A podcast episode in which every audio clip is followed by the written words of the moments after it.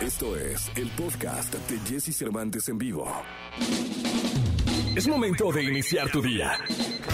Prepárate porque hemos reservado para tu mañana lo mejor en información del mundo de la música, entrevistas exclusivas, cine, televisión, espectáculos, tecnología, sexualidad, deportes y muchas risas. Deja que nuestro equipo de expertos colaboradores junto con Jesse Cervantes te demos los buenos días. Jesse Cervantes.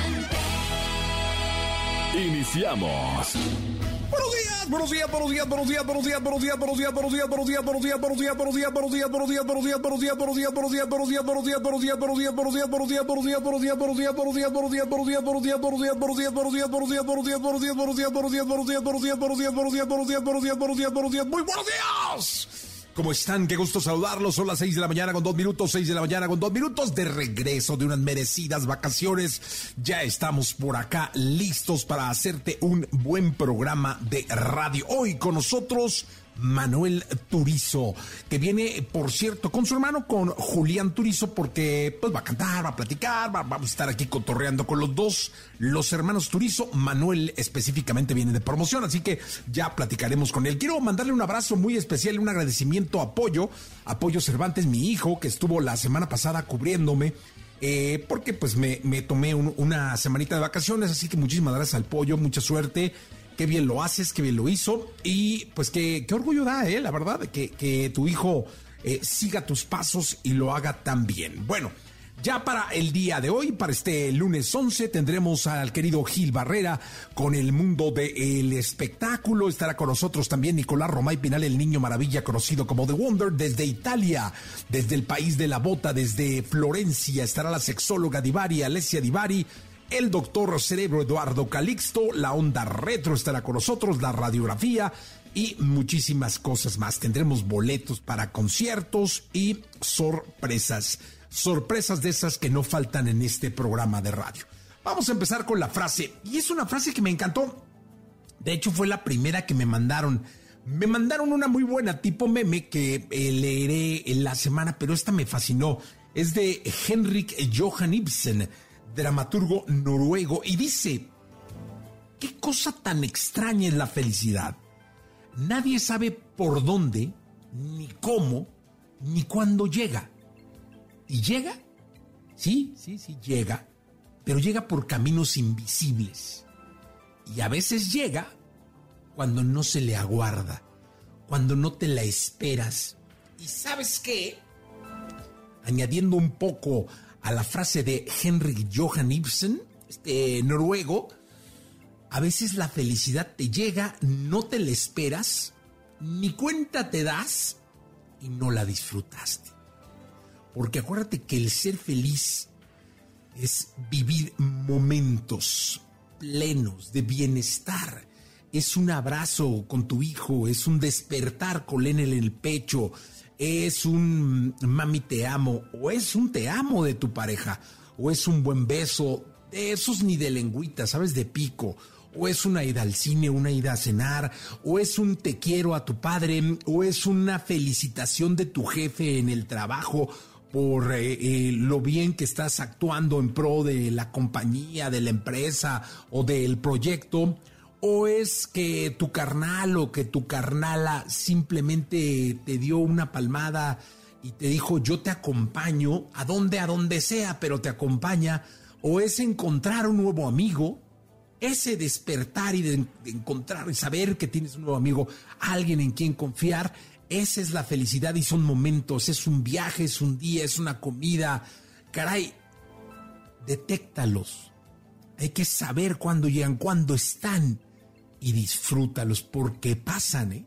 Y luego o llegan por caminos invisibles cuando no te lo esperas, o llegan y ni cuenta te diste. Así que hay que estar pendientes de cuando en un momento llegue a tu vida la felicidad. Lo mejor de los deportes con Nicolás Romay. Nicolás Romay. Con Jesse Cervantes en vivo. Señores, un placer escuchar al dojano, al catarí, al hombre venido del desierto, al niño maravilla Nicolás Romay Pinal, que está en vivo desde Doha. Señoras, señores, venga. La algarabía de la jauría para saludar al niño, a The Kid. Eh, mi querido Kid, ¿cómo estás? Eh, ¿Cómo va todo por allá por Doha? Oye, genuinamente pensé que no, no sé dónde estabas, pero dije, no, se va a quedar ahí y el martes hablamos ya que no haya que platicar de la Liga MX. O sea, ya dije, va a intentar evitar el tema de la Liga MX, pero no. No, hay que hablar de la Liga. La verdad es que hay que hablar de la derrota de las Chivas, de la derrota del América. No, no, no, hay que hablar de la derrota del Cruz Azul. Este, hay mucho que hablar de la Liga, Sí, Nicolache. Del bicampeón. Ah, una reacción extraordinaria del bicampeón que casi logra el empate eh, en un partido Ah, dificilísimo. Este, sí, no, no, de eso sí también podemos hablar.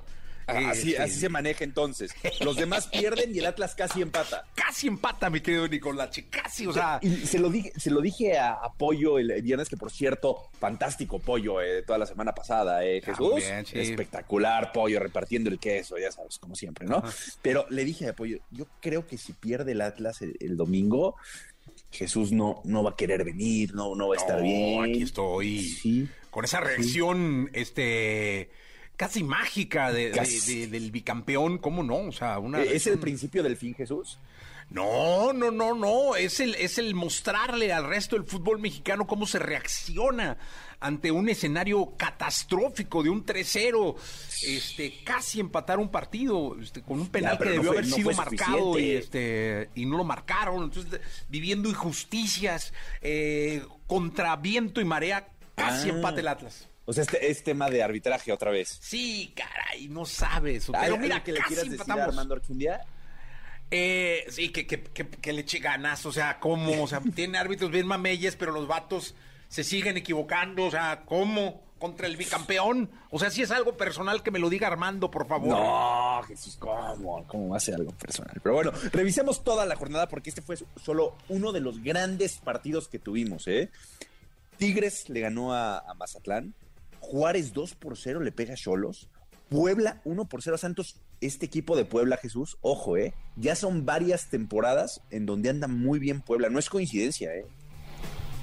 Oye, yo te voy a decir una cosa, el Puebla está impresionante, tiene tres o cuatro torneos que no, o sea, de- debe haber sido campeonas, o sea, está para haber sido campeón cualquiera de los últimos tres torneos, Nicolache. La verdad, sí. La verdad es que Sí, el trabajo que no, han hecho no, en no. Puebla es fantástico. Juegan muy bien el fútbol y están consiguiendo los resultados. Vamos a ver este torneo cómo se va desarrollando, ¿no? Evidentemente. León y Pumas, 3 por 3. Este fue un otro de los grandes partidos porque fue de, de remontadas. Empieza ganando Pumas, después empata León. De nueva cuenta, Pumas se pone al frente. Parecía que se lo llevaba Pumas y León saca el empate. ¿eh? Muy bien. La verdad es que León, San Luis que le gana a Chivas. Lo de las Chivas, Jesús, ya de- No, del 1 al hombre. 10, ¿cuánto preocupa? No, pues como 20. o ya, ya, ya por ahí leía a, a alguien que decía que ya busquen naturalizados en Brasil, en Ucrania, donde sea, ¿no? Pero que ya, que ya, ya, ya hagan algo, ¿no? Con ese equipo, porque si no da un- va a llegar Ormeño, ¿eh? que hay polémica alrededor de Ormeño. Sí, pero es mexicano, ¿no? Es, a ver, él es mexicano, él nació en México, pero representa a la selección de Perú. Pero ¿dónde nació? O sea, ¿en qué lugar México, nació? ¿Pero en qué en parte? México. En, en la Ciudad de México. Ah, Chilango, no, pues no, pues el vato es de aquí, o sea, no hay nada que decir. No hay nada que decir. Pero ¿no te hace ruido que represente a la selección de Perú? No, pues por algo, ya ha de haber sido culpa del Tata, yo creo, ¿no? Si, si el Tata no lo peló, eso es, eso es cierto. Ah, Tata no pues le ahí está. mucho caso. Mi Tata se equivoca y luego ahí andan con el argüende. Sí. sí, bueno, ok. Entonces ya, si tiene tu bendición, Jesús está bien. Ormeño puede jugar con las chivas sin ningún tipo de problema. Oye, Pachuca le gana 2 por 1 a Cruz Azul. Lo mismo, ¿eh? Pachuca qué bien anda. Sí. Y Cruz Azul, de nueva cuenta, este partido creo que sí deja mucho que desear, ¿eh? Oye, te voy a decir una cosa, el Pachuca es otro de los equipos que, bueno, la final pasada lo demostró, pudo haber sido campeón perfectamente, por lo menos el torneo pasado, y tiene un par de torneos jugando extraordinariamente bien, son unas máquinas de jugar fútbol. Sí, coincido con, contigo y lo de Cruz Azul, caray, algo tiene que hacer este equipo, ¿eh? Eh, Cruz Azul, porque no puede ser de bandazos, tener una buena jornada 1, una mala jornada 2, un buen campeón de campeones, no, tiene que ser muchísimo más regular. Después, Monterrey le gana 3 por 2 al América, este fue un partidazo de remontadas, el América luchó, peleó, pero al final Rayado se lleva la victoria, tres puntos, y el América lleva un empate, una derrota. El miércoles juega contra Toluca, pero necesita urgentemente ganar. Oye, te voy a decir una cosa, buen gol del cabecita, ¿eh? Muy bien, al cabecita que se estrena como, Sí. eh, como de goleador de las Águilas del América. Ya Jonathan Rodríguez que, que anota la- eh, su primer gol. Y, pero a ver, al final. Echémosle salecilla la herida, perdió la máquina y mete gol el cabecita. Sí, pero la América también pierde, entonces ese gol de, de Rodríguez pues, da igual, ¿no? Sí. Y el día de ayer, Toluca le gana al Atlas 3 por 2 y Necaxa 2 por 1 a Querétaro. Deja- Fue buena déjame jornada. corregirte. Eh, el Atlas casi empata al Toluca No. tres goles a dos en una injusticia arbitral eh, que debió haber marcado un empate. Esa es la forma de decir la nota. Esa es la Nicolache. forma. Oye, pero ese Toluca anda bien, ¿eh? Seis No, puntos. oye, pues es que es un cuadrazo. O sea, a ver, traen un equipazazo. o- o- ahora sí le inyectaron lana, ¿eh? ¿Cómo no? O sea, Sí. ya si Ambriz no saca algo con esto, yo no sé qué, qué, Sí, estoy de acuerdo que contigo. necesite. Oye, y yo te quiero hacer una pregunta de cara a, a que quede, a, a- a subirla a las redes sociales y que tú nos des tu respuesta. ¿Qué desastre eh, hay en selecciones nacionales? ¿No? Eh, no lo habíamos platicado, pero es un desastre. En todas. Hoy, hoy tenemos que ganar a Estados Unidos, que son una No, y aparte por goleadas. por Sí, goleada, está- o sea, a ver si no, bueno, pero ¿qué te digo? ¿Qué espera quien tenga que tomar la decisión para que Jesús Martínez tome las elecciones nacionales? Está demostrado que, que es un hombre de fútbol, que es un hombre de empresa, que es un hombre de estrategia, de planeación y de resultados. ¿Qué espera quien tenga que tomar la decisión, no sé quién la tenga que dar, para que él maneje, él maneja las elecciones nacionales? O sea, Cuéntame. tú, tú dices que a ti te gustaría que Jesús Martínez fuera presidente de la Federación Mexicana de Fútbol. A mí me gustaría que Jesús Martínez fuera el responsable de las elecciones nacionales. No sé quién, o sea, como buen, como aficionado de, de- de- de cantina, de bar, no, no, no sé quién tendría que moverlo o no sé qué puesto tendría que ocupar. No, bueno, tendrías que cambiar toda la estructura. Recordar que al día de hoy los dueños de los equipos son quien decide quién está como presidente de la Federación Mexicana de Fútbol, en este caso John de Luisa. Y Jesús Martínez es uno de esos dueños. O sea, Sí, él es es, uno de los que decide que Creo sea que él sería John. la persona. ¿A poco no? O sea, dime, dime la verdad. ¿A poco no sería Yo- la persona indicada? A ver, no, no sé si. para como- manejar las, de- las elecciones. Yo hablo No de las elecciones nacionales, ¿eh? O sea, no sé bajo la, qué estructura y todo, pero creo que él, con lo que nos ha demostrado, él, hoy Raragori también podría ser. O sea, Orlegui o Grupo Pachuca, uno de los Sí, dos. señor. Por los resultados. Sí. Lo que. Yo, si. yo me inclino por Grupo Pachuca, pero este sí por, por lo hecho, por lo demostrado por los Martínez, es innegable que tendríamos otra cara en los representativos nacionales, ¿sí o no? Sí, no, bueno, a ver, eso sin duda. Algo tiene que cambiar. Las cosas están dramáticas. Creo que es el peor momento de la Federación Mexicana de Fútbol en mucho tiempo, o el peor momento de, de la estructura en general. Pero yo creo que tanto Grupo Pachuca como Grupo Orlegui, como todos los demás grupos, que hay grupos que, son de, de ganadores y que tienen que hacer muchos cambios en el ecosistema del fútbol mexicano para que esto cambie, o sea, desde su trinchera, Jesús. Ya después revisamos lo de la federación, pero no todo es culpa de, del presidente o del director deportivo, no, es culpa del entorno. La verdad es que el fútbol mexicano está dañado, está muy maleado, lleva años fomentando la mediocridad en lugar de fomentar el buscar trascender. No tenemos partidos. Fíjate, en, en un año natural, Jesús, ¿qué partidos de importancia real juegan los clubes? Pues llegando a la liguilla, ¿no? Podemos decir, llegando a la fase Sí. final. Van y Entonces, de repente, contra- sí, no, no, ya ni de repente no, cuando te toca un premundial, pues ahí se cae todo, ¿no? ¿Por qué? Porque les gana la presión. Pues bueno, Entonces mucho, tenemos- mucho que platicar al respecto, mi querido Sí, Nicolache. sí, Eh, nos escuchamos en la segunda. Platicamos en, platicamos en la segunda, pero tu petición está hecha. Ojalá Sí, no, sería maravilloso. Vámonos con música, Carlos Vives, eh, el teque teque.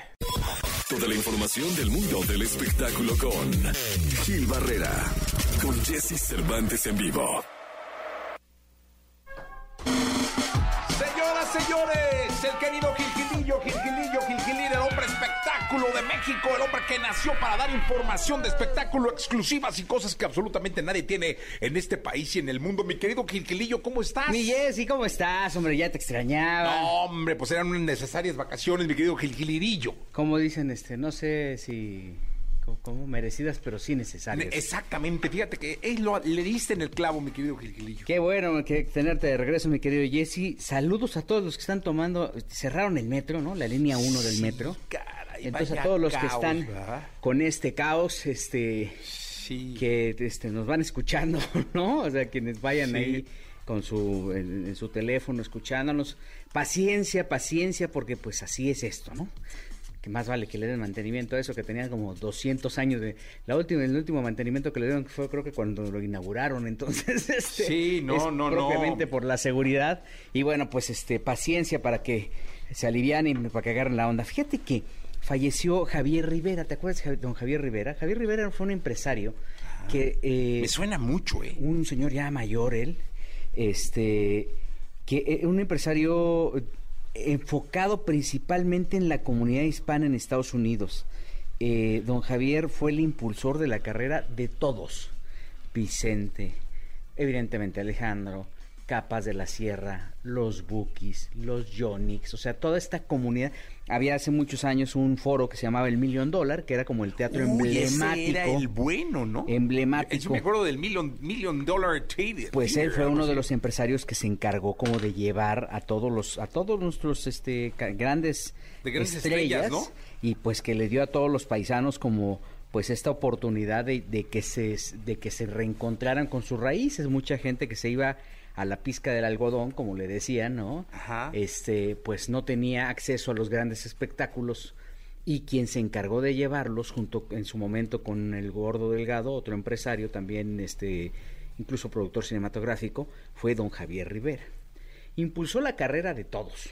O sea, básicamente, de, de hecho manejó la, la administración y las cuentas de don Vicente Fernández. O sea, si alguien sabía cuánto dinero tenía don Vicente, Era él. era don Javier. Y este un cuate sumamente particular en su manera de, en su trato muy, muy humilde. Y seguramente lo recordarías en algún, en, en algún evento, mi querido, porque era de la, era incluso de los papás de las generaciones de Paco Camarena, el querido Chencho, o sea, era así, una vaca sagrada, don Javier. Ok. Y, y obviamente este era eh, Lupillo Rivera, por ejemplo, el que le metió la, la idea a Lupillo Rivera de que él podría ser el próximo Pedro Infante fue don Javier. Ah. Ahí fue cuando me lo deschavetó, que le decía, es que tú puedes ser el próximo Pedro Infante. Y entonces Lupillo dijo, ah, pues claro la que sí. ¿Cómo, cómo empiezo? Y entonces don Javier le dijo, vámonos aquí a Beverly Hills, a una tienda estas famosas de sacos y de trajes, y comprémonos cinco trajes así, este... De estos de- de- así figurines, Ajá. para vernos bien. Y entonces ahí va Lupillo y ahí se empezó, desde ahí la afición de los trajes de Lupillo. Ah. Y entonces, este, un personaje emblemático dentro del, de- del género regional mexicano, eh, dentro de la promotoría artística en nuestro país, y desafortunadamente falleció. La semana pasada lo interna, se cayó, se golpeó la cabeza, llegó al hospital, él vivía en Estados Unidos. Ah. Él ya tenía muchos. eh, Ya era muy Ya, grande. ma- yo creo que más de 80 años debería tener ya este, sin problemas. caídas, eh. Y este y eh, llegó al hospital y le diagnosticaron COVID y ya no salió. Eh, un personaje, insisto, emblemático. Además era muy curioso porque andaba de traje y con guaraches. ¿A poco? Sí, sí le gustaba. Era raro verlo con calzado, o sea, te- te- tenía que ser un, even- un, un evento como muy particular, este, en donde tú Ay, lo vieras mira, con... pues era un personajazo, con- sí, eh. sí, sí, un personajazo. Tú lo tenías, tú lo veías perfectamente bien vestido, con trajes carísimos, las camisas, ya sabes, de estas Sí, caras. una como, como Este, bufanda, ¿no? Una cosa Sí, así. sí, sí, este, siempre de sombrero. Y la verdad es que apoyó a todos, respaldó a todos, mi querido Jesse. Es este... ¿Cuándo eh, murió, eh? eh, ayer, la madrugada de, de sábado para domingo. Ándale. Este eh, fue, fue cuando falleció. Vivía en Santa, en Santa Bárbara, California, y bueno, pues este, le van a hacer un homenaje el 26 de julio. Ya lo traían en planes. Rafa Montiel, el querido amigo, este, ya, lo- ya lo tenía ahí. Eh, y insisto, son de estos personajes icónicos que muchas veces por el tema de la cotidianidad nosotros no pelamos a la gente. Y entonces decimos, mañana le hablamos, luego, más luego, luego, luego le platicamos.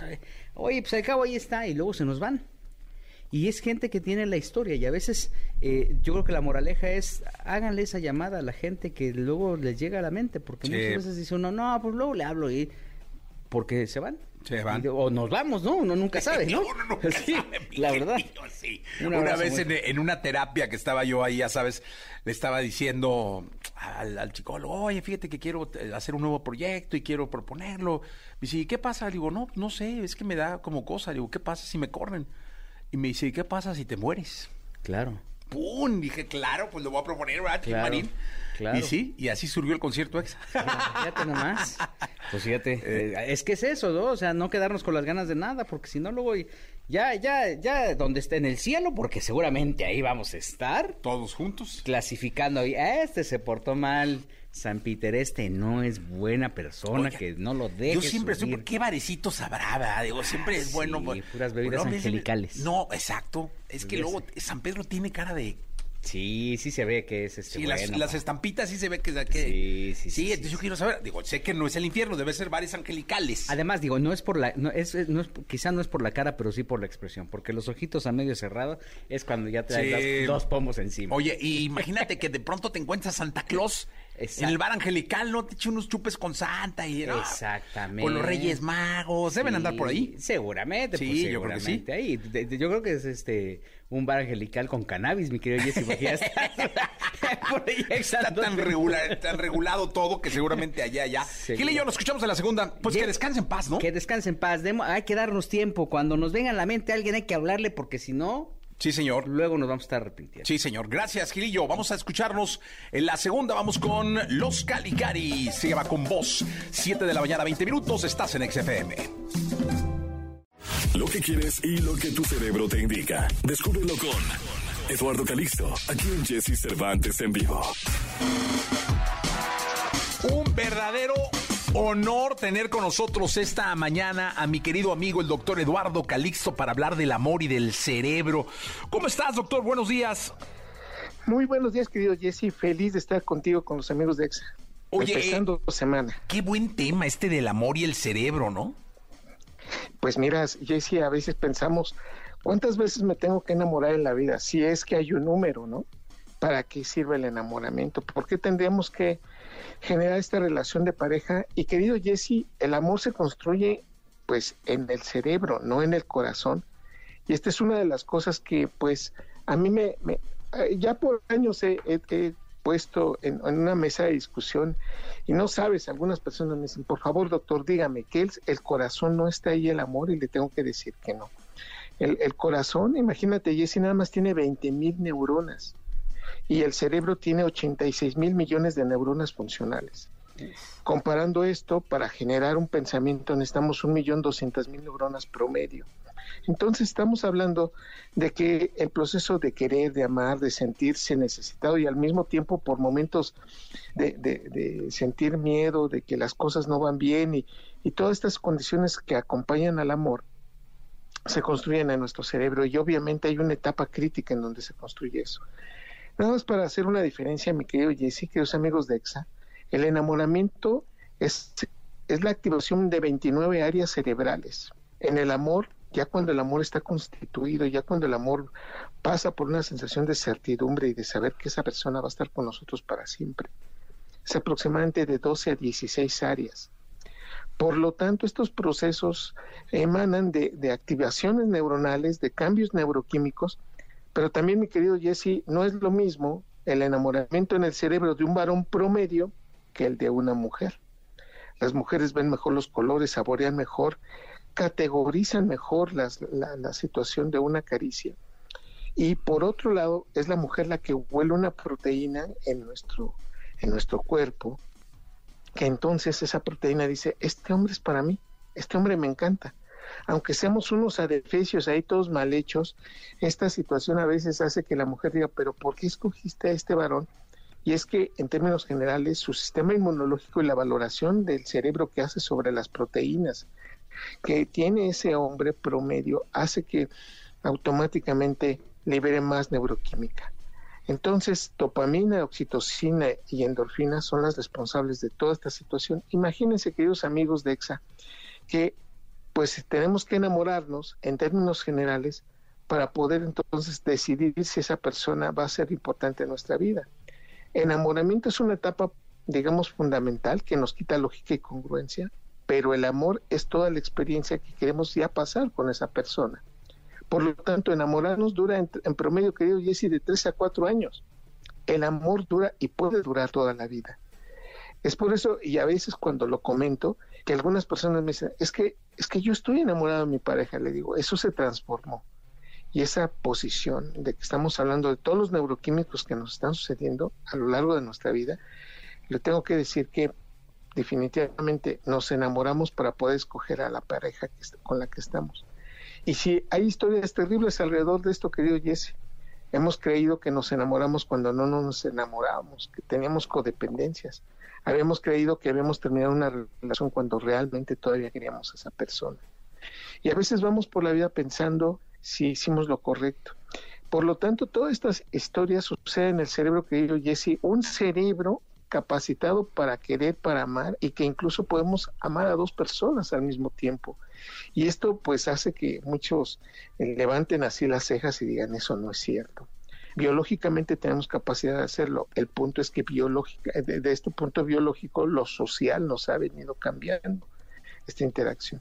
Así que Jesse, una tarea para esta semana es saber en qué enamoramiento estamos, si realmente estamos con el amor que pensamos que deberíamos haber estado, que escogimos. Y nos damos cuenta que estas interacciones por momentos sí llegan a ser diferentes entre hombres y mujeres. Pero el amor es lo que nos ha hecho realmente también una parte importante, seres humanos. Sin este amor y sin esta proyección no seríamos la especie que somos. Eh, dime una cosa, eh, porque ya hay muchas preguntas, eh, doctor, pero a mí me surge una, ¿qué pasa con esos amores tóxicos? Es decir, esos amores que, que empiezan tal y como lo describes, con un enamoramiento, con amor, con todo, y después ya es pues una dependencia impresionante y una toxicidad en torno al estar checando a celos y todo lo que era el cielo se convierte en un infierno? Ahí tenemos que valorar dos cosas fundamentales. La neuroquímica que uno tiene en relación a liberar ciertos neurotransmisores que por momentos no nos dejan pensar que la otra persona tiene vida y que, tiene una actividad independiente de nosotros. Cuando hacemos estas codependencias, Jessy, generamos una liberación de oxitocina que pensamos que la persona nos pertenece, que pensamos que lo que debería de pensar sería debería ser igual a lo que yo. Y no podemos ver la vida independientemente de ellos que necesitamos que siempre estén ellos porque sin ellos no no valoro no genero la, percepción real de lo que yo soy. Estas codependencias dependen mucho de la liberación de esta de esta hormona maravillosa que es la oxitocina pero que este es el lado B que no pueden, no pueden dejar a la persona y verla en su totalidad como si no son propiedad de ellos. Y aquí empieza la toxicidad. La segunda parte de eso es los niveles tan increíbles de dopamina que nos liberan ciertos individuos o ciertas personas, ciertas mujeres que cuando uno voltea y dice, es que nunca había sentido esto por nadie. Y es que tenemos que decirme, querido Jesse, que cada uno de nosotros liberamos dopamina y oxitocina de manera distinta. Y entonces puede ser que esa persona haya sido eh, relativamente funcional con alguien y llega alguien a su vida que le cambia totalmente la percepción. Incluso hay momentos en donde no tenemos la culpa nosotros, sino por qué hicimos ese afianzamiento. Y nos llama poderosamente la atención que esas relaciones interpersonales se suscitaron por el aprendizaje de liberación de oxitocina que tuvimos en una etapa de nuestra vida que fue en la adolescencia. Entonces depende cómo estuvimos en la infancia y en la adolescencia para expresar cierto tipo de cariños y lo que nos llama la atención hoy en el campo de las neurociencias también. Es como las personas que fueron que fueron lastimadas, que fueron que fueron de alguna manera violentadas de adultos expresan esa liberación de oxitocina, de endorfinas, de manera distinta que cuando alguien llega pues son los primeros en otorgárseles ese cariño cuando, cuando ya esto pues se tiene que modificarse y nos vamos a casar, el pareciera que el proceso de afianzamiento es distinto. Quiere decir que estos factores, Jesse, son biológicos, psicológicos y sociales. ¿Cómo lo aprendimos? El entorno en donde estuvimos, pero también la herencia que traemos. Y cuando estos, los tres, se ponen durísimos en contra de nosotros o en contra de la pareja, te quiero decir que a veces somos tóxicos o nos dejamos manipular por esa toxicidad. Y muchas veces esas negociaciones terminan muy mal, esos procesos de relación terminan tan mal, que lo mejor que podríamos hacer, que es haber aprendido de esa experiencia. Pero el ser humano es el único mamífero que puede repetir el mismo error más de dos veces. El amor y el desamor que aprendemos a veces nos hacen ser de nuevo víctimas y victimarios cuando decimos eso ya te había pasado. O, como dicen, ¿no? Somos los, los, únicos capaces de tropezar dos veces con la misma piedra. Doctor, tienes una conferencia, ¿no? sobre este tema y algunos más, se llama El amor de tu vida. El próximo, este próximo sábado, creo ya es en el Teatro Shola. Ah, Ahí vamos a estar a las 4 de la tarde, los boletos en Ticketmaster. Y sábado 16 de julio, para quienes puedan, y, van, se van a dar todos los protocolos de, de protección. Es una conferencia que vamos a hablar de eso durante dos horas y media, querido Jesse, y si tiene el libro, lleve su libro, todo con protocolo de protección, queridos amigos. Ahí vamos a estar platicando sobre el amor de tu vida. Y hay una historia ahí muy importante que espero que a todos podamos contársela y que sea muy, muy, muy, muy importante para cada uno de nosotros en el contexto de entender lo que es el amor, el enamoramiento y lo que debería ser el amor de tu vida. ¿Es Teatro Shola, doctor? Repítenos a qué hora. Teatro Shola, próximo sábado 16 de julio, 4 de la tarde, boletos en Ticketmaster y y Jesse, ¿te parece que regalemos dos pases? Uy, estaría increíble, muy bien, perfecto. Sí. No, pues ya para está. Aquellos que por porque quieren ir y, y, ustedes me dicen cómo, y los regalamos de verdad para todos aquellos amigos interesados en esta conferencia, de nuevo única. No la vamos a volver a repetir este, en, este tiempo, pero esperemos que, que, puedan asistir y allá nos vemos en el Teatro Shola 16 de julio, sábado 16 de julio, 4 de la tarde. Ya está. Querido doctor, un abrazo muy grande. Abrazote, que dice excelente inicio de semana. Todo lo que temes preguntar, pero te mueres por saber. Sexo con Alessia Divari. En Jesse Cervantes en vivo. 8 de la mañana, 15 minutos. Tiempo del centro del país. 3 de la tarde con 15 minutos. Tiempo de París, en donde hoy encontramos a la sexóloga Divari que está de vacaciones en París. ¡Qué bonito! Huele hasta acá a Torre Eiffel, eh, a Museo del Louvre. Eh, qué, bonito. Eh, ¿Qué, hace usted? O sea, se la vive de vacaciones, sexóloga. O sea, qué bonito. Pues para eso vine a una calidad de vida distinta, pues. Qué bonito. Parte del encanto. Sí, qué bonito. No, qué, qué, Entonces andamos aquí en la vacación con toda mi familia en París. Qué bueno. Fíjese que yo iba a ir a, visitar, me fui de vacaciones la semana, la semana pasada y dije, voy a ir a visitar a la sexóloga allá a Florencia. No, porque luego dije, ¿qué tal que llego y se me desmaya? Ya ve que usted se desmaya luego, luego. Ya ves que se me da, Se le da a usted, entonces digo, yo y en Florencia no, no hablo, no, no parlo italiano. Dije, ¿yo qué voy a hacer? Dije, no, mucha angustia, ah. mejor me quedo. Qué fresa, qué fresa. Oiga, este, qué bonito. ¿A dónde ha ido a comer allá en París, eh? Pues apenas hemos estado en casa, tengo unos tíos aquí, entonces hemos comido comida parisina en casa. Ah. Pero hoy nos toca hoy vamos a ir a algún lugarcillo, todavía no sé cómo se llama, pero ya ya pondré fotos, ya verán ah, todo. Qué bonito, qué bonito. Y aparte los franceses, el sexo francés es como diferentón, ¿no? ellos son... Pero uno viene en familia, Ay, pero a ver, pero la mente se escapa, o sea, usted puede ir en familia ah, con las tías y todo, y ve un francés ahí, eso que, eh, nalgoncillo ahí bien hecho, y usted echa a volar tu imaginación, ¿no? algo así, algo así. pues? ¿Vamos a hablar del tema o no? Sí, o sea, fíjese cómo me calla, o sea, qué, qué, qué, qué bárbara, o sea, yo, yo emocionado, yo entregado. luego la gente escribe que tú te la pasas solo preguntándome de mi vida y no, y la gente quiere saber del tema, pues. A la gente le encanta saber de su vida. Creo que no. Sí. Creo que no. A ti te encanta el chisme. Qué diferente. Fíjese, luego habla uno del tema, luego, luego, y, oye, pero la sexóloga, ¿cómo, usted, cómo va el novio? ¿El, el, de dónde era el novio? Sí. Estrenando galán, todo. Pues sí, como debe ser. ¿Otro? No puede ser. De Marruecos era su novio el pasado, ¿no? No. Era no, No, de Marruecos nunca he salido con nadie. Turco, turco, era turco. Ese sí, ese Pero ya, ya, el turco pasado. ya pasó. ¿Y ahora de dónde es el nuevo? Fue. Italiano.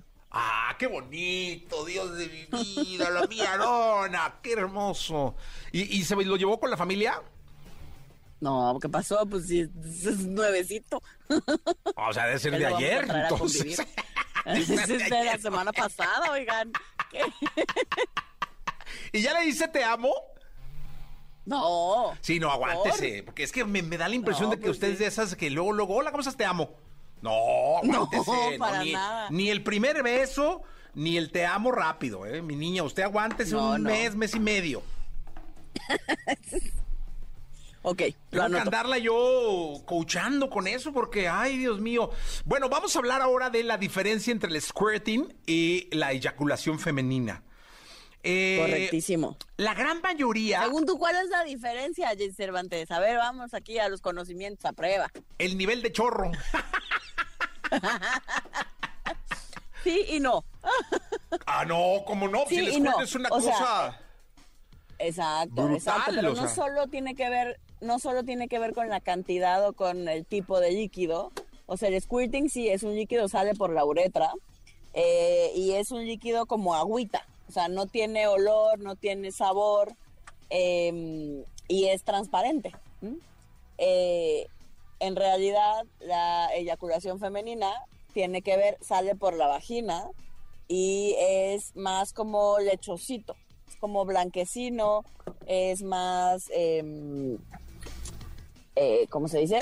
Es más así, como más, como más lechosito, es como, como la manera más práctica que tengo de explicarlo. Y salen por lados distintos, pues, o sea, la eyaculación femenina es un tema que sale eh, vía vaginal y el squirting sale por la uretra, por el mismo lugar por donde hacemos pipí, pues. Ok, entonces, este, es que mucho se llega, a, a ver, eh, se lo voy a decir de otra forma, ¿es necesaria la Ajá. eyaculación para el squirting? Es decir, ¿es necesario eyacular?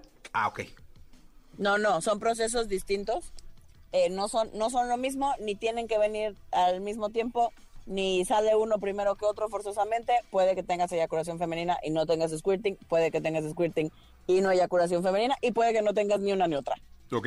Y eso no significa que no puedas tener orgasmos, porque no, no son procesos que eh, forzosamente vengan acompañados del orgasmo.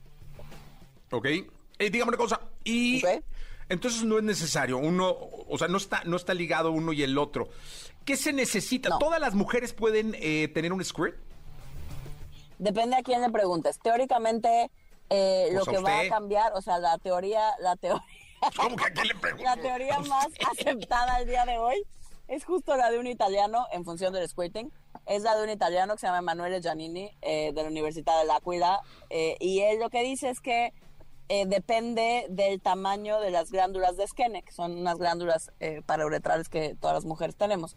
Y hay quien tiene estas glándulitas más gorditas y hay quienes tiene como más flaquitas y entonces la cantidad de líquido, eso es lo que puede variar de mujer a mujer y eso hace que en algunas mujeres no sea prácticamente perceptible y en otras sea una gran cantidad, como hasta un vasito pues de agua, ¿no? Ok. No, ya de vasito está cañón.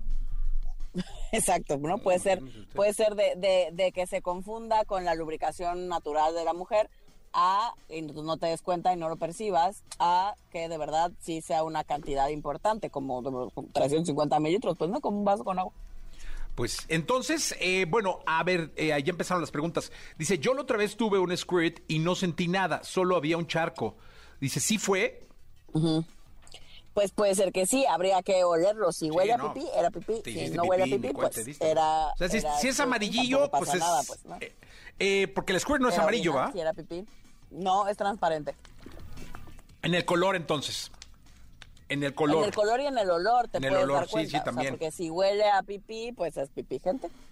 ¿No? O y sea, si huele fácil. qué cochina, qué vamos a, ¿cómo confundes eso, no? Ay, no, digas No, esas pues cosas, es que ¿cómo, Cervantes, ¿cómo pobre confunde la pipí? La pipí huele, o sea, si me dice pipí, digo que uno es un Pues pobre sí, muchacho. pero a veces, o sea, pero uno se puede confundir y pensar que era una eyaculación y era orina y viceversa. Ay, traes Y ganas. tampoco pasa nada si de pronto A ver. pipí, tampoco se acaba el mundo. No, no, pero a ver.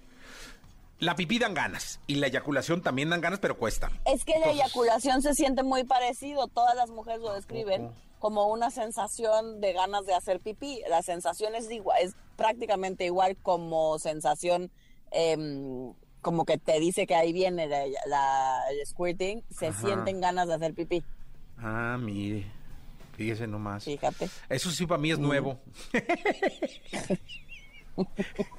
Oiga, Divari, entonces, ¿qué, ¿cuáles Entonces, serían los consejos? No me ande juzgando a mis mujeres. No, no, es que- porque se siente igual. Pero es que si se hacen pipí, digan, pues es todo. O sea, ¿o ¿sabes qué? Me oriné. Ah, está bueno. y hay que pues cambiar sábanas y sabe. todo Hay este rollo. que ¿no? creen que se hicieron pipí y de hecho tuvieron una eyaculación femenina. ¿A poco? Pues sí, porque la sensación es ¿Sabe prácticamente qué? igual. Ya me confundió todo. Ah, ¿que por qué? Pero Está dice, fácil. nunca he tenido un squirt eh, con pareja, solo masturbándome. ¿Eso está bien? Muchas mujeres, no pasa nada. Como siempre decimos, no está ni bien ni mal, depende de cada persona. O sea, depende... Pues sí, realmente, ¿no? Y del gusto. No tiene absolutamente nada de malo. Hay, hay mujeres que, por, por ejemplo, alcanzan el orgasmo, la gran mayoría, mucho más fácil eh, con, a través de la masturbación que eh, con una pareja. Ok. Pues... Entonces, no pasa nada. eh, y luego también unos que son de clítoris, había dicho alguna vez, ¿no? Exacto, la, eso sí, la gran, gran mayoría de las mujeres funcionamos gracias al clítoris, no a la penetración. Eso, muy bien. Qué bonito, qué, qué bonito cierre. Vamos a dejarlo así, ¿Viste? ¿no? Así. Bendito sea el clítoris. Exacto. Bendito sea. Eso, muy bien. Dígalo en italiano, ¿no? Benedetto sea la clitoride. ¡Ah, qué bonito! Benedetto sea la clitore.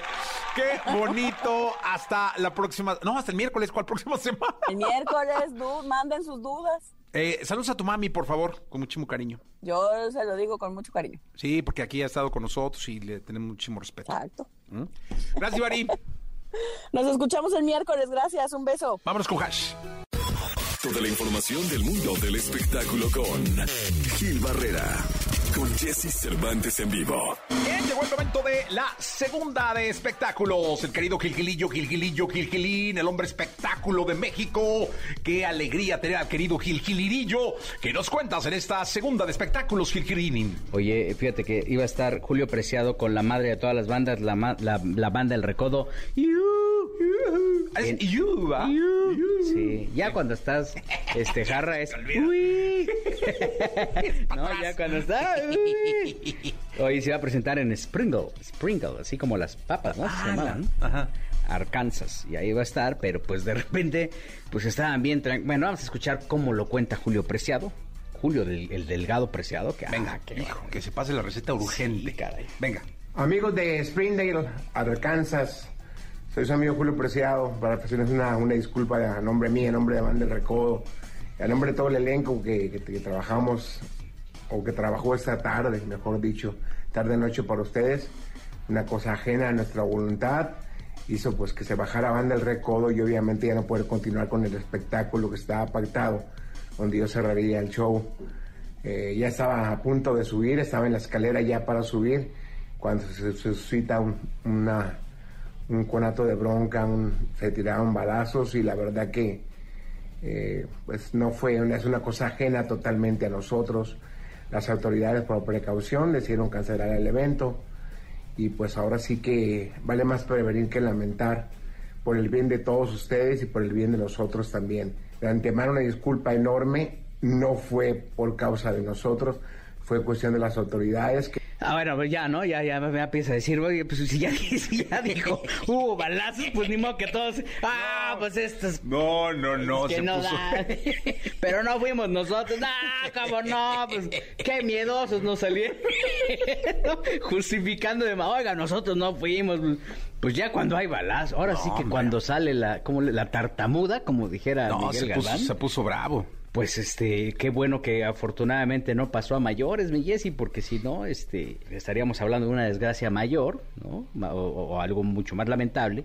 Y pues ahí afortunadamente están las redes, porque esto si esto hubiera pasado hace cinco años, pues en los medios de comunicación estarían, ah, estos no se presentaron porque hubo una bronquita y ni aguantaron nada, pero ahora afortunadamente ya están las benditas redes. Y entonces con las benditas redes ya se la pasan justificando, oiga, yo no fui, oiga, oígame, ¿no? Me ahorcó. Sí. Pero afortunadamente, mira, mi querido Julio estaba hasta, hasta más, hasta blanco estaba No, por, pues por imagínate, balacera, pobre, ya, llévenme. No. Pues sí, es que imagínate, Julio Preciado lleva creo que 40 kilos abajo, un poco más, ¿no? Sí, creo que ya lleva un poco más. Este, la dieta, ¿no?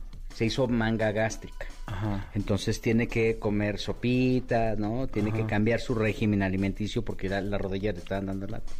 Para esto fue un proceso de seis meses, un poquito más, en lo que y luego superó ocho operaciones que porque el pulmón, que porque esto, todo el mundo todo le estaba dando lata, ¿no? Estaba así con todo ese rollo. Viene el tema de la adelgazada el reencuentro con la gira. Para que le pase un infortunio en el escenario después de todo ese rollo. No, no, el vato es como bendito, ¿no? Sí, o sea, dijo, óigame, no. Es que, afortunadamente no pasó a mayores. Este, ellos están bien eh, este, y lo hicieron con conciencia. Cancelaron en el momento que tienen que cancelar. Y más, como dice el refrán, más vale aquí corrió que aquí quedó. Que aquí quedó. Pues mira, qué bueno por Julio y por la gente, ¿no? Por el público que cancelaron a tiempo. Eh, en Estados Unidos está bien fuerte esto de las balaceras, ¿va? Ah, es que pues ya todos traen pistola. Sí. Sí, o sea, sí, eso es un tema, hay que cuidarse mucho porque sí, ya, como son legales, ¿no? Ya no tienen tanto tema ahí. Ahí las compran como en el... Pues sí, así como cuando vas por, el, por el melate. Exactamente. Gil y yo te escuchamos mañana. Mi Jessy, buenos días a todos. Buenos días. Lo mejor de los deportes con Nicolás Romay. Nicolás Romay. Con Jesse Cervantes en vivo. Bien, llegó el momento de la segunda de deportes. Nicolás Romay Pinal, el niño maravilla conocido como The Wonder. Mi querido The Wonder. Oye, vi el partido, vi la final varonil de Wimbledon completo. Qué juegazo. La verdad es que este Nick Kyrgios, que además es polémico, bicharachero, grosero. ¿Qué tal se queja? No, hombre, es un show aparte eh, pero enfrentando a la máquina de, de Djokovic, eh, de, Djokovic, perdón, de Novak Djokovic, no le voy a decir para no equivocarme, luego mi, mi, mi, serbio no, no, no, es, el fluido, no, no, es, no, es, no es el mejor. Sí, pero qué, qué manera de, jugar de este australiano, ¿eh? Fue espectacular la, la final. Fue un, fue un, domingo intenso, ¿eh? Desde la mañana, fue un domingo intenso. Y con Más que mi checo lo, lo abandonó, caray. Sí, bueno, le echaron la mina en la vuelta a uno. Sí, se, quejó mucho. Echaron el pecero encima. porque George Russell tenía espacio para dar bien la vuelta y termina viendo un contacto y mandan a, guardar a, Checo Pérez que por más que intenta regresar y por más que va a pits y tal, ya nunca vuelve a, encontrar ritmo y tiene que abandonar la carrera porque nada más estaba este, pues ahí sobreviviendo, ¿no? Eh, fue una muy buena carrera, gana Charles Leclerc, Max Verstappen segundo, Hamilton tercero, abandona también Carlos Sainz y con con esto está todavía Verstappen como líder, pero ya después está Leclerc y el Checo Pérez, o sea que baja del segundo al tercer sitio el Checo, el Checo Pérez. Oye, pero de, lo que hablabas de, Djokovic, 21 eh, Grand Slam está tras eh, Nodal, tras Nadal, perdón, perdón es que las vacaciones lo dejan a uno este atontado por demás tras Rafa Nadal. Y pues muy bien, ¿no? Bueno, espectacular lo de Novak Djokovic, que también es polémico, ¿eh? Que también es polémico. Fue una gran final. Eh, mantiene la calma Novak Djokovic porque sí, Nick Kyrgios, la verdad es que quejándose con el juez de silla, diciendo que le estaban haciendo ruido, que lo estaban distrayendo, bueno, muchas cosas alrededor. Pero la realidad, de Jesús, y hay que mencionarlo, es que Novak Djokovic, después de ganar, dice, pues no sé qué va a pasar en Estados Unidos, yo no tengo intenciones de vacunarme, no sé si, si voy a recibir una respuesta positiva, y si no, pues ni modo. Pero ahí está 21 Grand Slams de, de Novak Djokovic. Sí, seguramente el de Estados Unidos no lo juega, pues no se quiere vacunar, y viene el de Australia, que hay que ver qué pasa en Australia. El, También. Ya, a ver si ya se quiere vacunar o no. Bueno, Nicolache, eh, hasta el día de mañana, gracias. Platicamos mañana, Jesús, te mando un abrazo. Abrazo grande, Nicolás Robay Piral, el Lillo Maravilla, conocido como The Wonder. La entrevista con Jesse Cervantes en vivo. Manuel Turizo. Cantante colombiano. Sus canciones con un sello único lo han colocado como uno de los cantantes del género urbano más conocidos y con más influencia del mundo, logrando que sus fans disfruten cantar y bailar cada una de sus canciones. Voy buscando una lady como tú la quiero así. Hoy aquí con Jesse Cervantes, Cenexa regresa Manuel Turizo para presentar la bachata y además alegrarnos con un super acústico.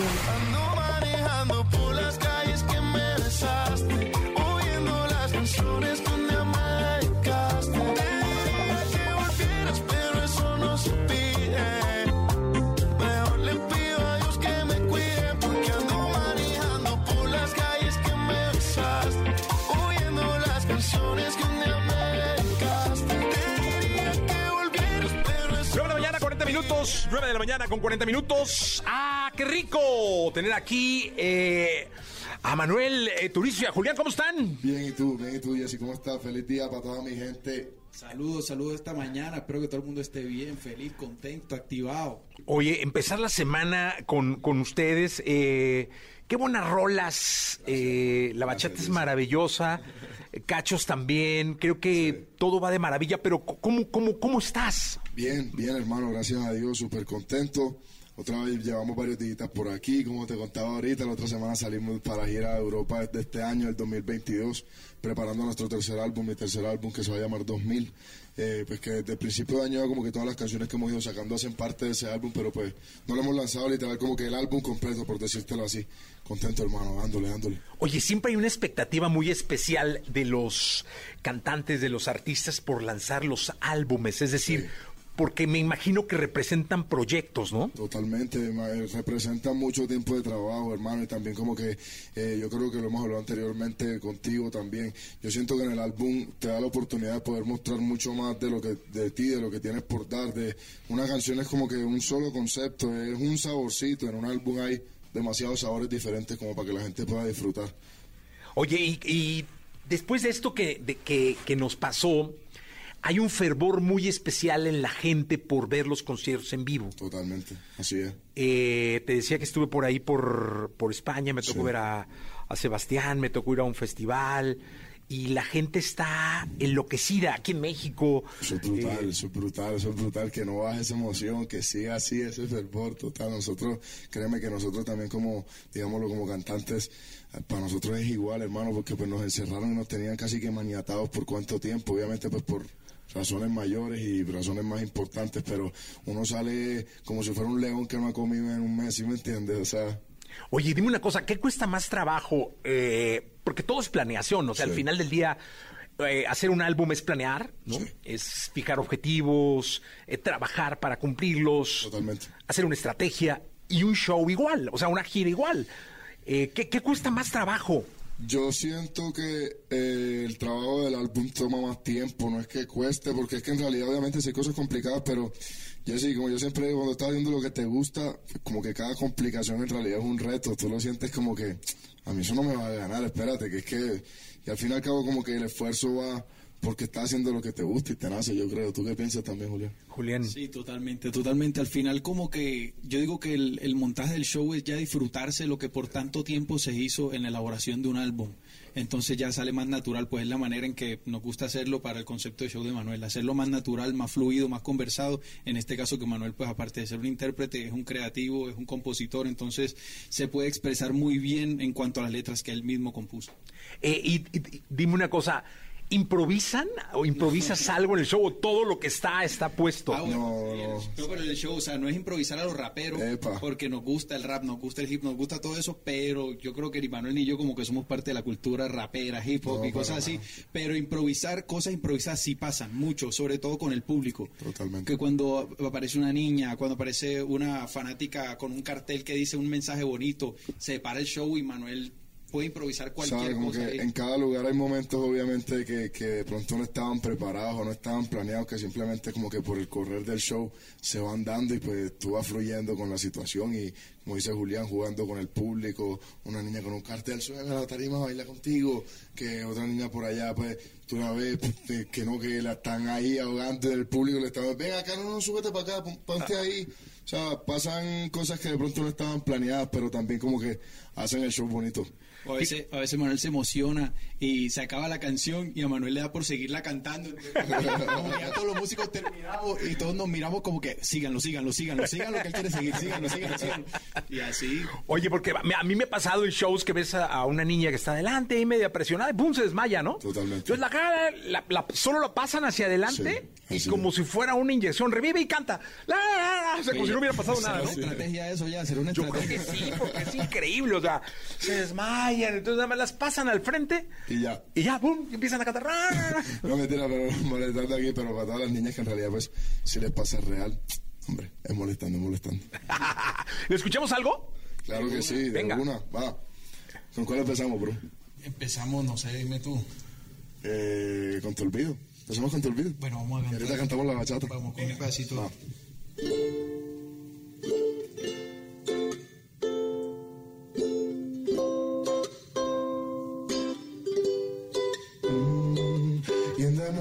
Explicación no te molestes Si cuando estés sola piensas en pedirme perdón Yo no espero que lo intentes Solo acuérdate de todo lo que yo aposté por ti Tú lo tiraste a la muerte Nada te importó el te llegue. Años terminó. Ya, porque era necesario llegar a este punto. No te enseñaron a no mentirle a la gente. Decías que tú y yo siempre íbamos a estar juntos. Y la verdad resultó ser muy diferente. Tú decidiste darle largas a este asunto. Te preguntaba y te hacía indiferente. Si hace toda la verdad, ¿para qué pregunto? Yo vi de frente. Y en una noche te olvido, vete con todas tus explicaciones. Yo vi que estaba contigo y no es culpable de sus decisiones. En una noche te olvido, para seguir creyéndote no hay razones. Yo vi que estaba contigo y no es culpable de sus decisiones. Ya, no pierdo tiempo en el que no me quiera, cada cual a su manera duele, pero por amor no hay nadie que antes se muriera. No me cojas de bufón, era fácil ser sincera, pero te importaba más lo que la gente te Lo que hablarán de ti, de ti, de ti. Esto ya no me lo aguanto, el diablo sabe en qué vista de. Me miente el ocio que lo tape con encanto. Uh, oh, oh, oh. Suficientes razones tengo para olvidarme de todos los besos que te di, de la promesa que te hice. Si otra persona me pregunta por ti, no me acuerdo si te vi, tú de mí no eres un dato. Suficientes razones tengo para borrar los besos que te di, de las promesas que te hice, me retracto. Y si otra persona me pregunta por ti, no me acuerdo si te vi. Y en una noche te olvido, vete con todas tus explicaciones. Yo vi que estaba contigo y no es culpable de sus decisiones. Y en una noche te olvido, para seguir creyéndote no hay razones. Yo vi que estaba contigo y no es culpable de sus decisiones. Yeah. Manuel Turizo, Julián Turizo, oh, oh, ya. Te olvido, gente. Ah, en vivo, totalmente iniciando la semana, ¿eh? 9.47, Manuel Turizo, Julián Turizo, en vivo en XFM, arrancando esta semanita del mes de julio. Siempre he respetado muchísimo la memoria de los artistas. ¿Por qué, Es- Jessy? ¿Por es qué? que no manches, mira, yo soy muy complicado. A mí, para que mm, se me, me aprenda yo algo que tengo que decir, lo tengo que leer, o un pronter, o qué sé yo.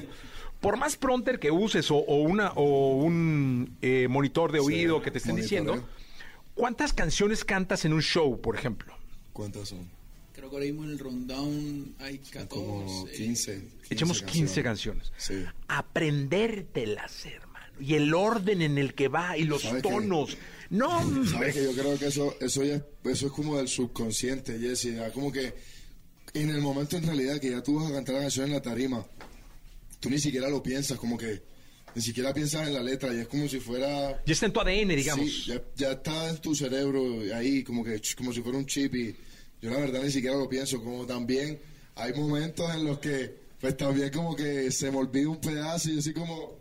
"Ay, ay, ay, Ha, ha pasado, ha pasado. dejo guiar por el público, dejo guiar por el público y ya como que, ok, ya, sí es esto. Ha pasado, ha pasado Sí, que total. Manuel está en medio de una canción, ponle tú eh, una lady, desconocidos, y viene el verso de Manuel, la parte donde cantan rápido, que le dicen verso, chanteo, rapeo, Ajá. como lo conozcan, y se, y se, pan, y se, se frisa, se le olvida, le ha pasado como dos veces en estos seis años, y él mira al público, y él me mira, y me, y me hace como que canta lo más duro, canta lo más duro para él escuchar, y apenas escucha dos o tres palabras, pues él canta y se muere de la risa, porque sí, sí pasa. Sí. Oye, luego pasa también que cambian canciones, ¿no? Se, se les olvida un poco y Ay. di, ¡ajá! Sí, claro, total. que uno se pone a inventar un verso ahí, lo que sea, inventar rima. Una vez, una vez nos pasó que iba a empezar Déjala que vuelva con piso 21 y empieza, empieza, empieza la intro. Y Manuel empieza y es que apenas somos dos y todo. eh, ¿Pero qué pasó? Desconocido.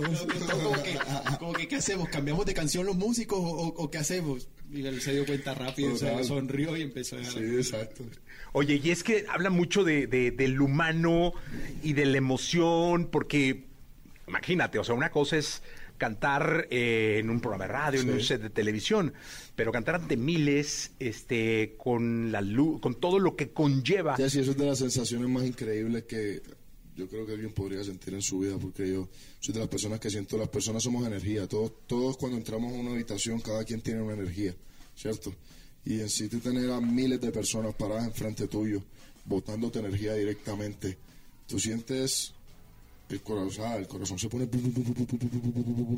a millón, es increíble la verdad, o sea, es adictivo sentir eso en realidad. Oye, ¿y tardas en, en tu caso o en su caso cuando bajan, eh, porque fue tanta la energía que sí. Tarda, tarda en ¿Se tarda? Sí, se tarda en bajar la adrenalina, o sea, te digo, por ejemplo, no sé, cuando nos dicen, no, show a las 2 de la mañana, incluso ayer que leímos un, eh, un plan de trabajo que tenemos allá en Europa, show a las 3 de la mañana, hermano, tú cantas a las 3 y pueden ser las 7 de la mañana, 8 de la mañana y tú todavía no tienes sueño. Tú eres como, como un búho así. Sí.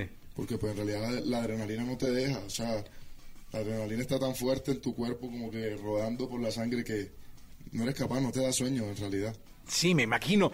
Que vuelvan a Perú, este, de Perú les mandan. ¿Cuándo sale el álbum? Nos preguntan. Bueno, todavía no tengo fecha del álbum en realidad. Pronto viene Éxtasis. Bueno, salió Los Cachos hace poquito con Piso 21 para que se le escuche. Pronto viene Éxtasis, que hace mi próxima canción. Pero por ahora estamos con la bachata. La bachata. El álbum viene este año, pero todavía no te voy a decir la fecha. Luego- Y saludos a mi gente de Perú. Eso. Y acá, mira, Guadalajara, Monterrey, Mazatlán, Tijuana, Puebla, Toluca, de acá de la Ciudad de México. Total, igual, saludos, saludos a toda mi gente de México, por todas partes de México, muchos saludos, bendiciones, toda la gente que nos sigue, que nos apoya, que escucha nuestra música, estamos locos por volverlos a ver nuevamente. Oye, ¿qué escuchamos? La bachata, ¿no? Va, Venga, hágale. de una. Bueno, ya saben las mujeres que to- todavía no saben bailar bachata. Manuel está invitando a la tarima a bailar bachata, entonces para que aprieten las, las clases.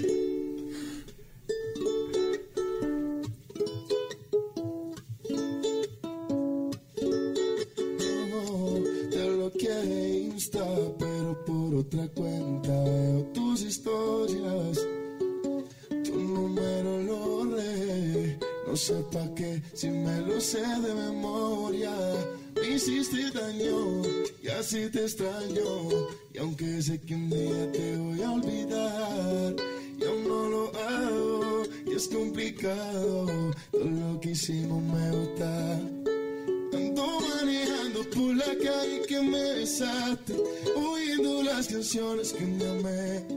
Te diría que volvieras, pero eso no se pide.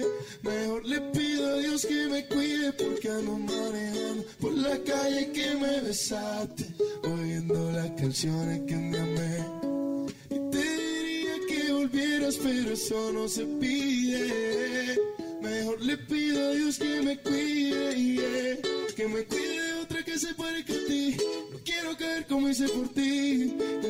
Enamoré, ya lo mismo que me hiciste a mí. Me enseñaste a amar a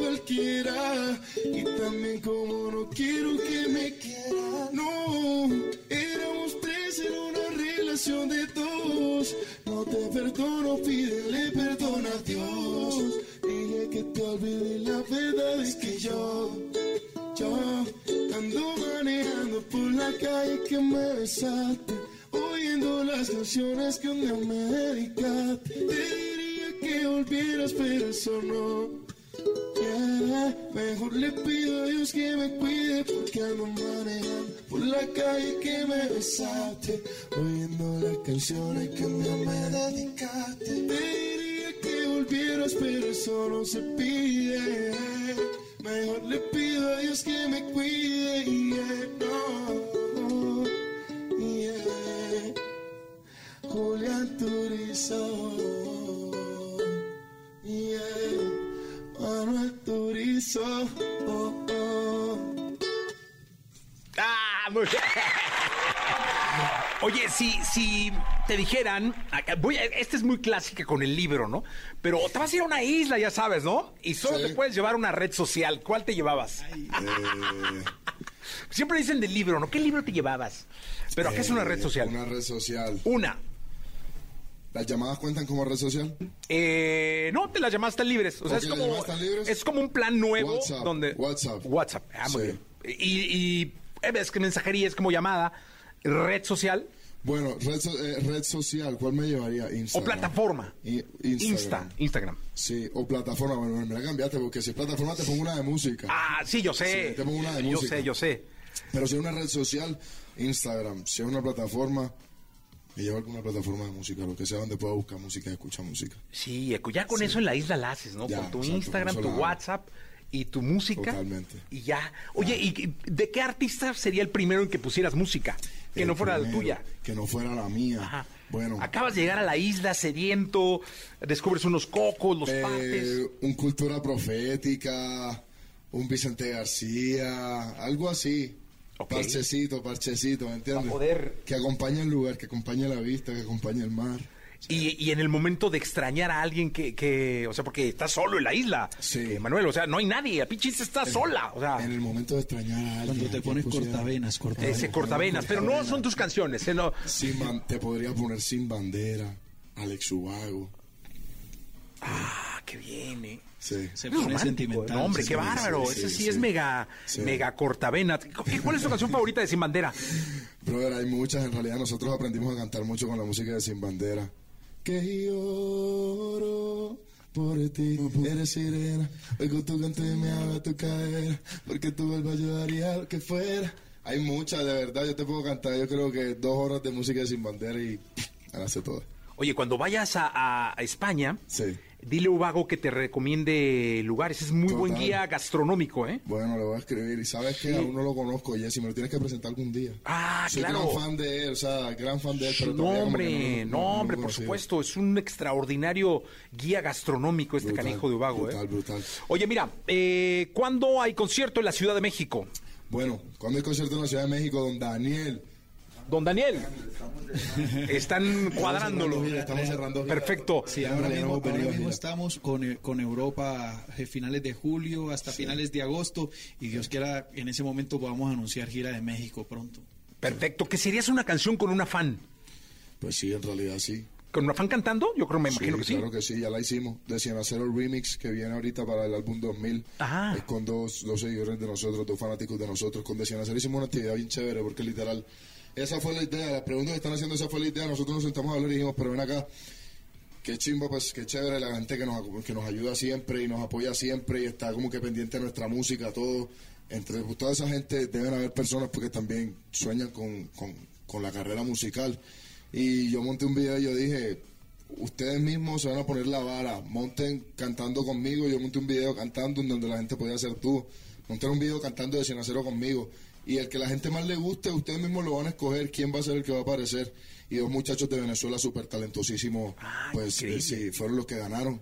Ya montamos la canción, eso viene en el álbum ahorita. No, pues muy bien, te mandan saludar de Chile, de Guatemala, de Estados Unidos, Igual, de acá de México. muchos saludos a todo el mundo que está ahí conectado con nosotros. Hey, Julián Turizo, Manuel Turizo. Yes, sir, aquí con Jesse en Exa. Señores, eh, algo alguna, para despedirnos. Va, dale. Para darles las gracias por estar acá.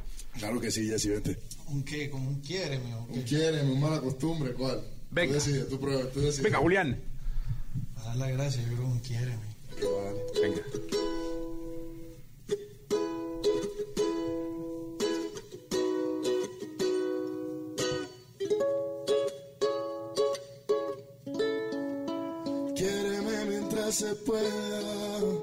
Que la vida es una rueda que te da mil vueltas, al final nada queda.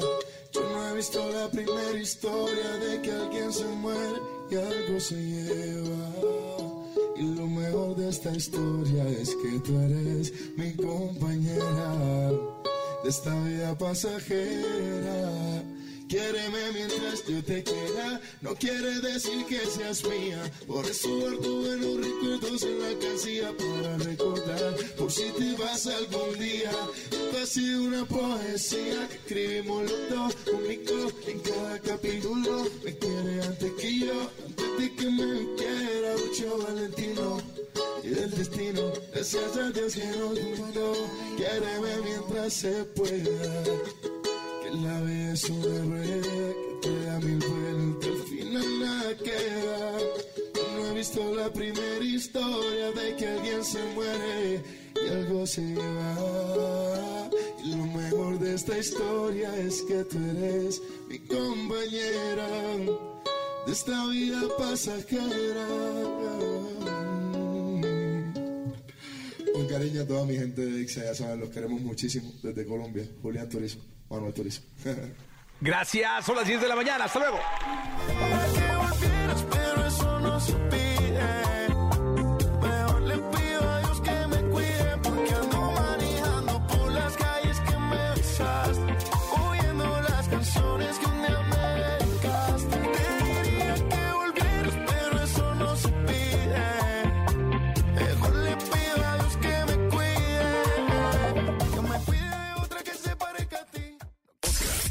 Escuchaste el podcast de Jesse Cervantes en vivo.